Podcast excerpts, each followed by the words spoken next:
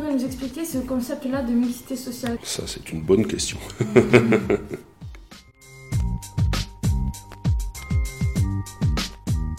On n'est pas que dans une crise du logement. C'est-à-dire, au départ, c'est une crise économique, c'est une crise de l'emploi, c'est une, une, fragilisation financière, notamment de nombreux ménages. Oh putain, c'est vraiment des HLM de merde ici. Oui, donc je me tire.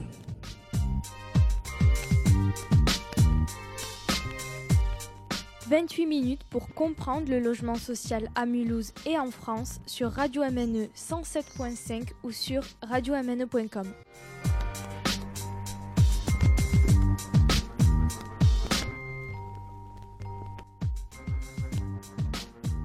Il y a une histoire du logement social à Mulhouse. Euh, effectivement, il y a une tradition. Les, quasiment les premiers bailleurs sociaux de France, effectivement, euh, sont, nés, euh, sont nés en Alsace et à Mulhouse.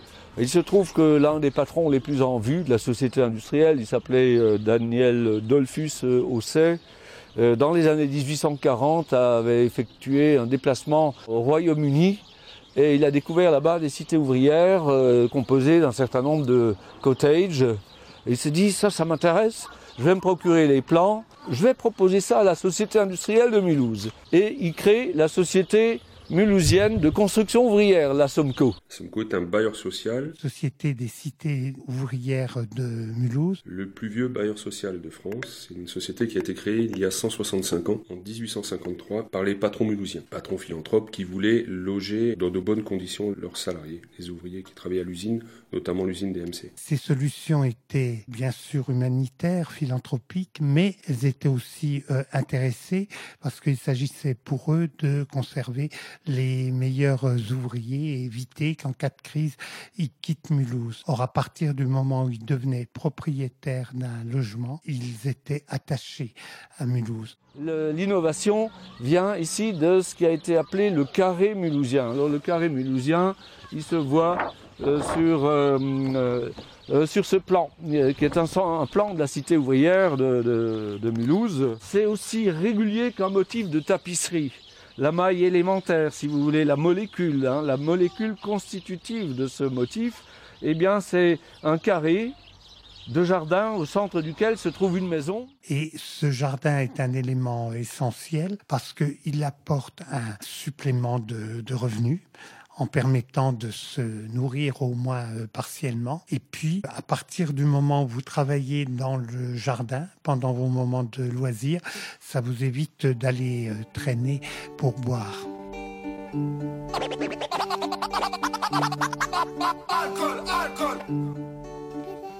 Un carré de jardin au centre duquel se trouve une maison avec un toit à deux pans, on appelle ça un toit en bâtière, euh, chacune de ces maisons étant divisée en quatre parties. Donc on a quatre quarts de maison. Chaque est attribué à une famille ouvrière. On avait une société euh, locale qui euh, trouvait des solutions locales, alors qu'actuellement, donc, c'est un système national. Au 19e siècle, la mainmise de l'État auprès de patrons libéraux était exclue. N'entrait pas n'importe qui dans la cité.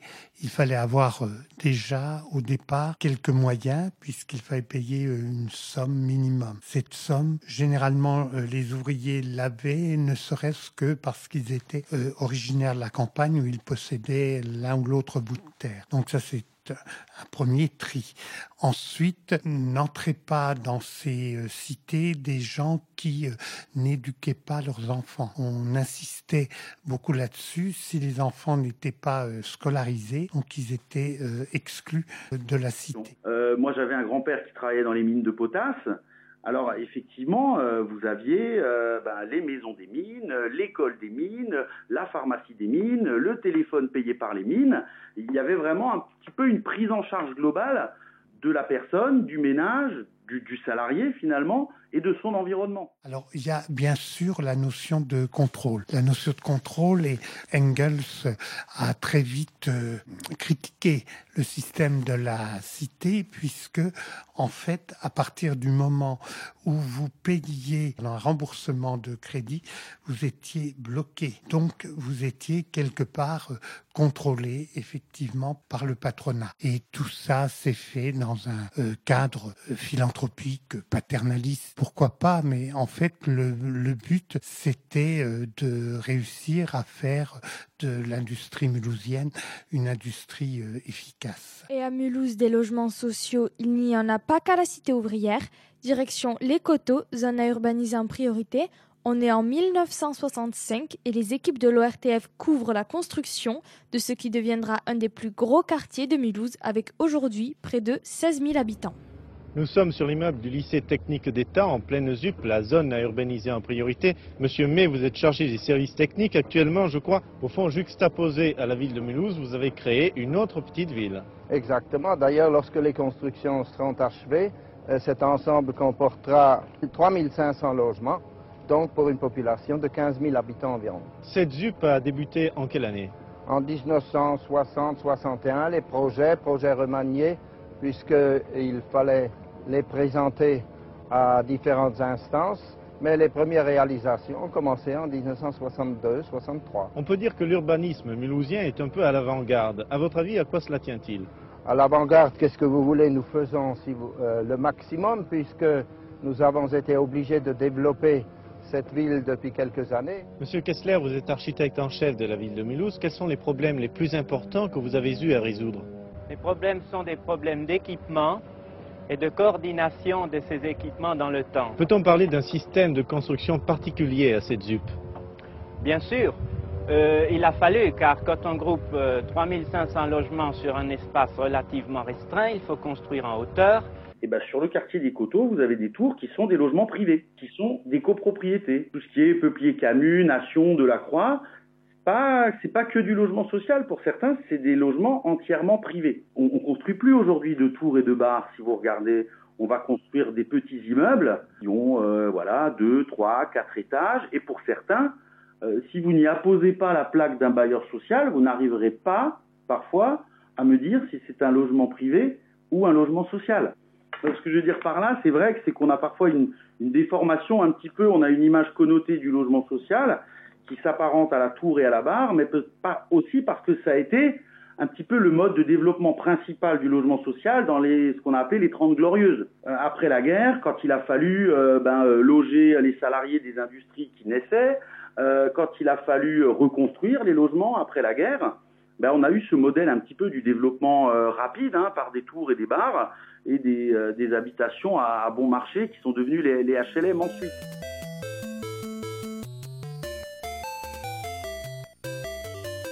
S'ils aiment bien jouer à Tetris, ce sera top pour eux. Mais. Moi, rien, de spécial à dire. Je veux dire, tout le monde connaît les grands blocs comme ça, hein. il y en a partout en France. Hein. J'habite depuis 15 ans, ici même. Ici, là, sur ce banc. je suis posé là depuis 15 ans. Non, mais. Écoute, ma mère, vu qu'elle est venue ici dans les années 60 et elle habite à la ZUP, ça fait vraiment 40, 50 ans que c'est là, au moins. C'est une des premières. Écoute, ils ont fait une petite peinture au bout de ce bloc là. Euh, à l'intérieur, je pense qu'ils ont fait aussi un peu de peinture, je sais pas. Mais rien de bien folichon. Ah si, ils ont. Tu vois là-bas les blocs blancs? Avant, ils étaient, ils avaient une couleur beige bizarre. Là, c'est tout neuf. Mais ici, non, il y a rien de neuf encore. Ce que je peux dire, c'est que c'est la troisième ou deuxième plus belle jupe de France. Ils ont fait comme un vote, tu sais, ou je sais pas, euh, parce qu'il y a des espaces verts, c'est joli, tu vois.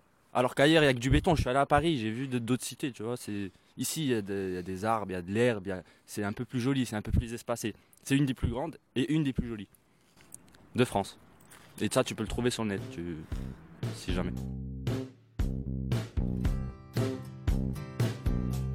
Au rez-de-chaussée, dans mon HLM, il y a une espèce de barbouze qui surveille les entrées qui tire sur tout ce qui bouge, surtout si c'est bronzé.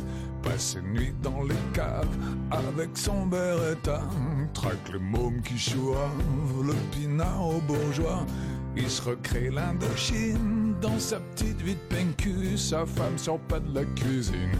Sinon, il comme dessus, il est tellement givré que même dans la Légion, ils ont fini par le jeter. C'est vous dire s'il est con,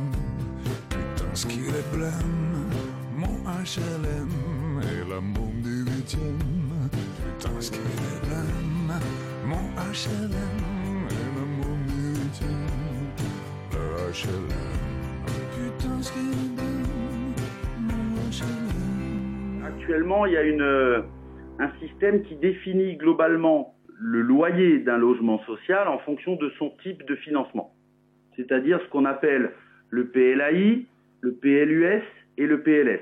On a le PLAI qui est le logement le plus social, on va dire, où vont pouvoir se loger dedans des ménages euh, qui gagnent euh, moins du moins d'un SMIC hein, euh, par mois pour un célibataire, voire même un petit peu en dessous. Ensuite, on a le logement social qu'on appelle classique entre guillemets, qui est le financement PLUS, où là on va pouvoir loger par exemple un célibataire qui va gagner entre un SMIC et à peu près euh, 1700, 1800 euros net par mois. Et on a également ce qu'on appelle le logement intermédiaire, qui est un petit peu un petit peu plus élevé que le que le PLUS et qui s'adresse à, à, à des ménages voilà qui ont des ressources qui se situeraient par exemple pour un célibataire entre entre 1800 et 2200 2300 euros net par mois. Selon le type de logement, ça va évidemment influer sur le type de peuplement.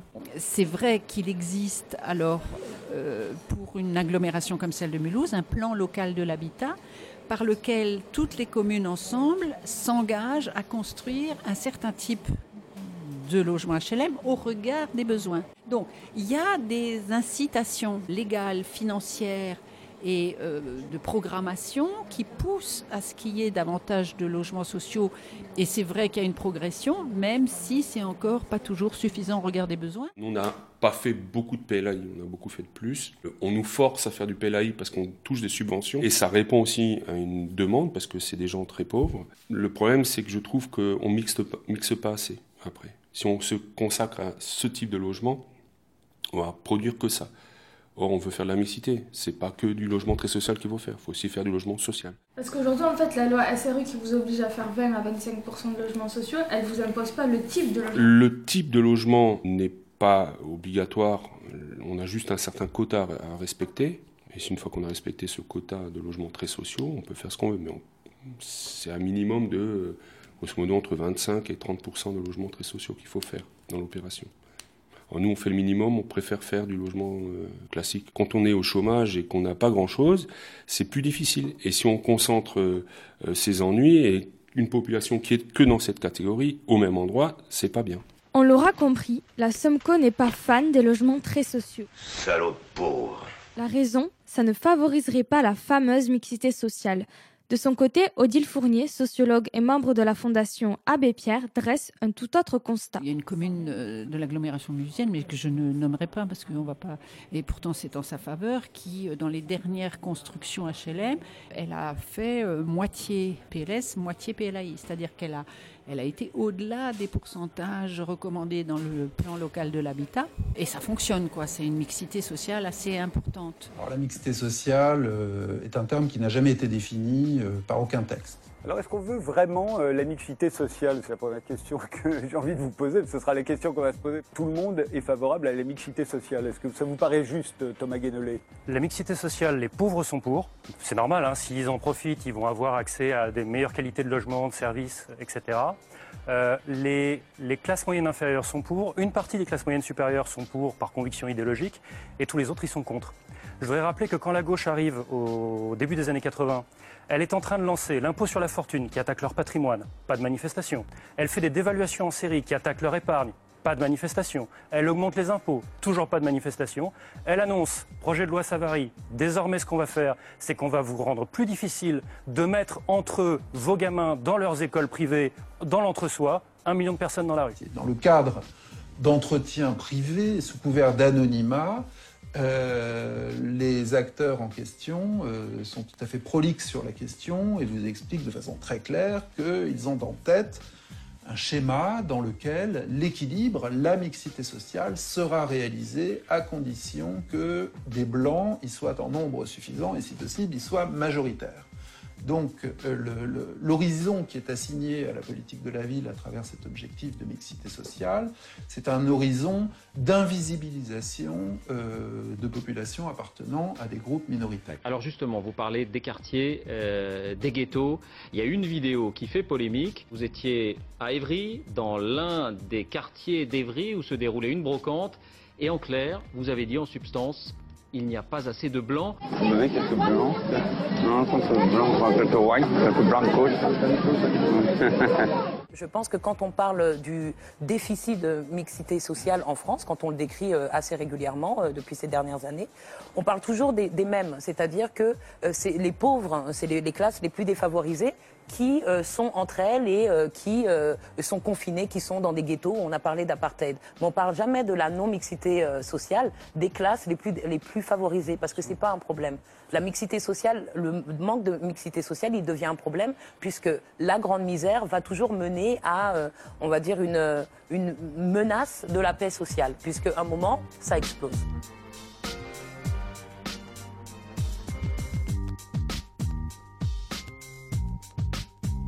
En France, si l'on prend en compte tous les types de logements sociaux, ce sont à peu près 67% des ménages qui y sont éligibles. Alors des logements sociaux pour qui? On demande comment, à qui, combien ça coûte? Luc vous explique tout. Oui, le demandeur doit être français ou étranger admis à séjourner en France. Ces ressources annuelles imposables ajoutées à celles de tous ceux qui vivront dans le logement ne devront pas excéder un certain plafond, qui varie selon le type de logement social, sa localisation et la situation familiale du demandeur. Et comment on fait pour trouver un logement HLM Le plus simple pour trouver un logement social, c'est de se rendre sur la plateforme bienvo.fr. B-I-E-N-V-E-O.fr. La demande peut aussi se faire auprès d'un bailleur social ou de votre mairie. Vous pouvez aussi le faire sur internet www.demande-logement-social.gouv.fr. Et après avoir fait la demande, on attend combien de temps avant la réponse? Ça dépend. Selon les acteurs du logement, Mulhouse est une ville où le marché est moins tendu que dans d'autres villes de la même taille. Ici, le temps d'attente est en moyenne de 9 mois, mais cela reste une moyenne. Et sur quoi s'appuient les décideurs pour accorder ou pas un logement social? Eh bien, officiellement, il existe plusieurs critères qui font que certains dossiers sont prioritaires. Les bénéficiaires d'une décision favorable au DALO, le droit au logement opposable, ceux qui n'ont pas de toit, les prostituées, ceux qui vivent dans un logement indigne, les handicapés, les familles ayant à leur charge au moins un enfant mineur vivant dans un logement surpeuplé. Une fois la demande faite, vous recevrez la décision de la commission d'attribution. Si elle est favorable, vous avez 10 jours pour accepter ou refuser. Et si c'est non? Si vous ne recevez pas d'offre de logement dans les délais fixés par le préfet, vous pouvez saisir une commission de médiation pour faire valoir votre droit au logement. Merci Luc pour toutes ces informations. À la suite, je félicite les gros bonnets l'illicite. Pas d'ingénieur dans mon équipe. On est jeunes et ambitieux, parfois vicieux. Où tu dis que tu peux être le prince de la ville si tu veux. Si tu veux. Où tu veux. Où tu veux. Quand tu veux. Quand tu veux. Ambitieux, parfois vicieux. Faut que tu dises que tu peux être le prince de la ville si tu veux. Si tu veux. Où tu veux. Où tu veux. Quand tu veux. C'est quand tu veux. On vit en HLM les uns sur les autres. Des lits superposés, rien connu d'autre.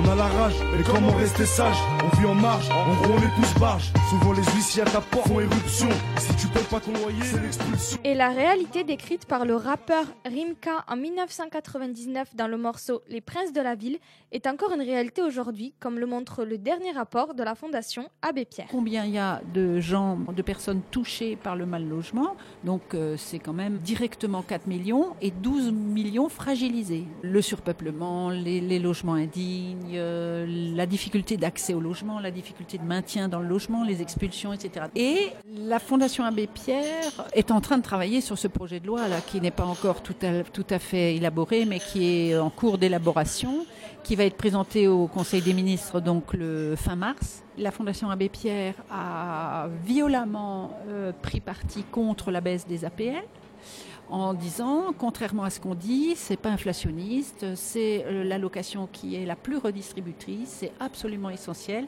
Et les propriétaires HLM, si on baisse, si on baisse l'APL, ils ont moins de moyens, moins de moyens pour construire, moins de moyens pour entretenir le parc. Ce qui va être économisé sur l'ensemble des aides au logement, sur l'ensemble hein, des aides au logement d'ici 2020, correspond exactement à la baisse de l'ISF. c'est-à-dire au fait qu'on baisse euh, l'impôt sur la fortune euh, pour les gens qui ont les moyens de contribuer quand même largement à la politique de solidarité. Ce qui s'est passé, c'est que le gouvernement euh, veut faire des économies sur son budget, ce qui est louable, et a décidé de baisser l'APL des locataires du logement social ce qui est un peu moins louable, mais bon, on peut l'entendre, mais pourquoi juste sur le logement social On peut imaginer que ce soit tous les locataires à travers la France, pas seulement dans le logement social. Mais dans le logement social, c'est plus facile parce qu'on on va demander aux bailleurs de faire une réduction de loyer à hauteur, voire même plus, de la baisse de l'APL pour les locataires.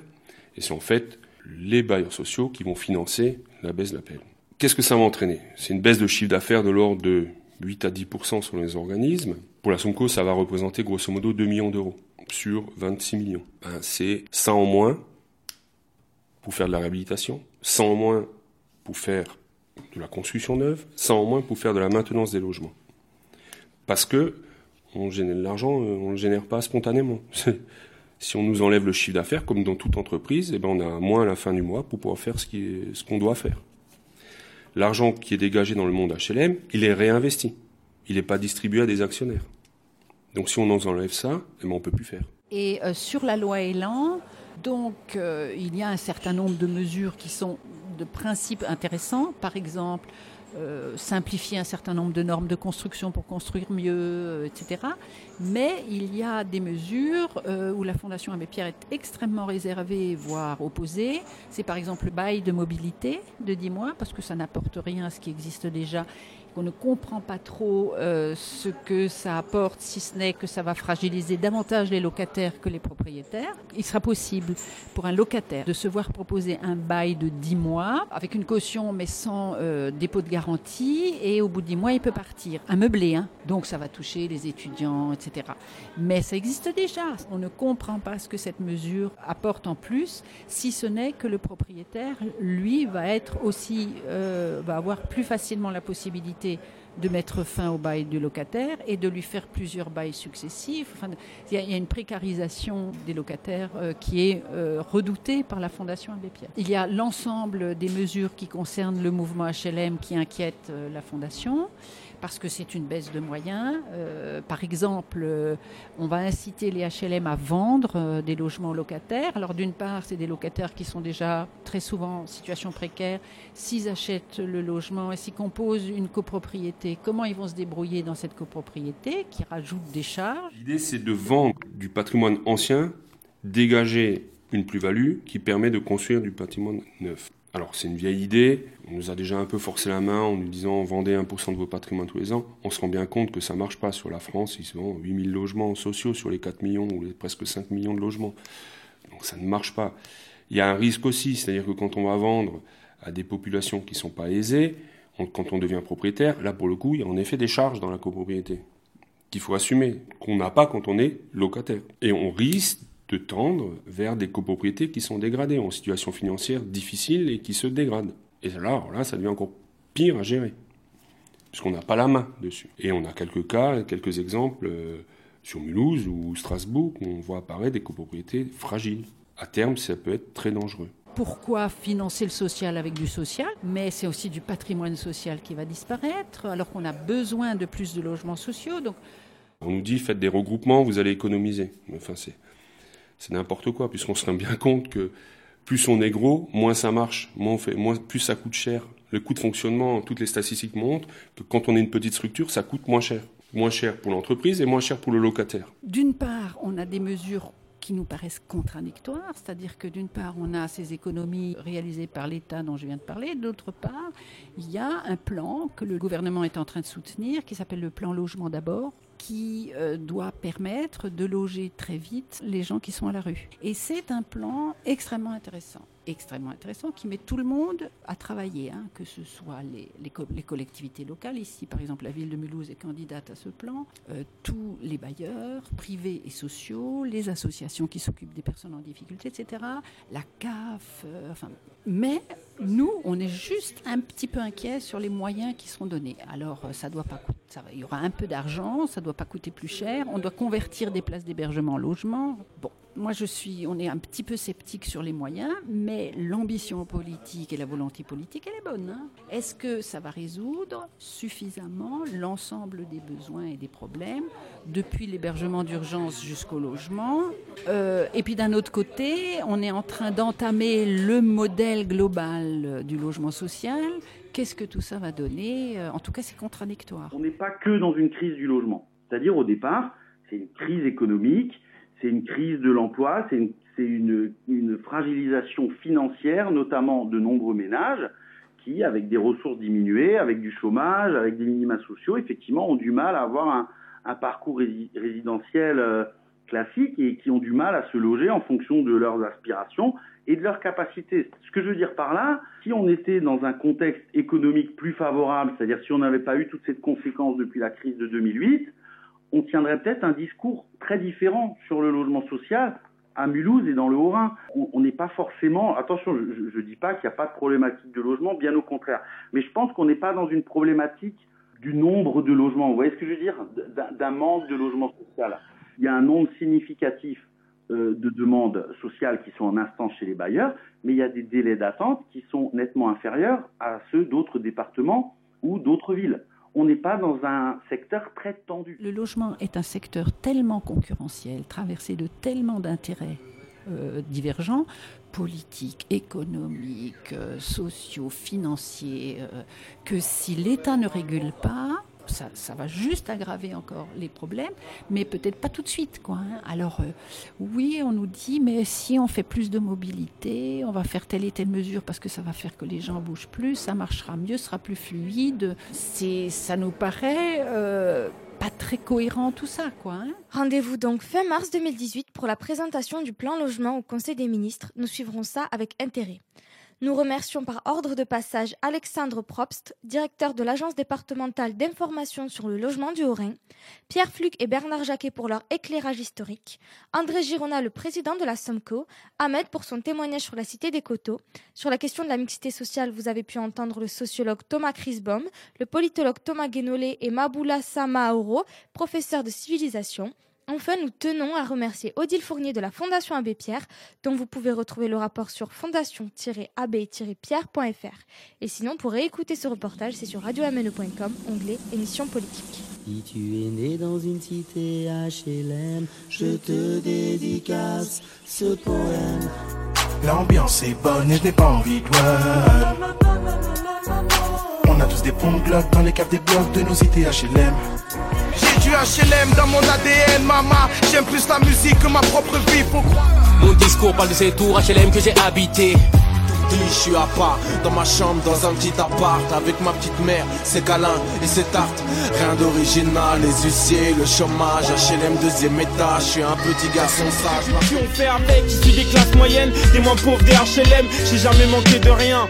À part de sommeil, car je bousille des tas de rêves Et, j'aimerais toujours au calme ouest, on est là. On a la baraka, même sortie des favelas. Qui peut nous arrêter, pas Les HLM sont trop. Déterminés Trop. Déterminés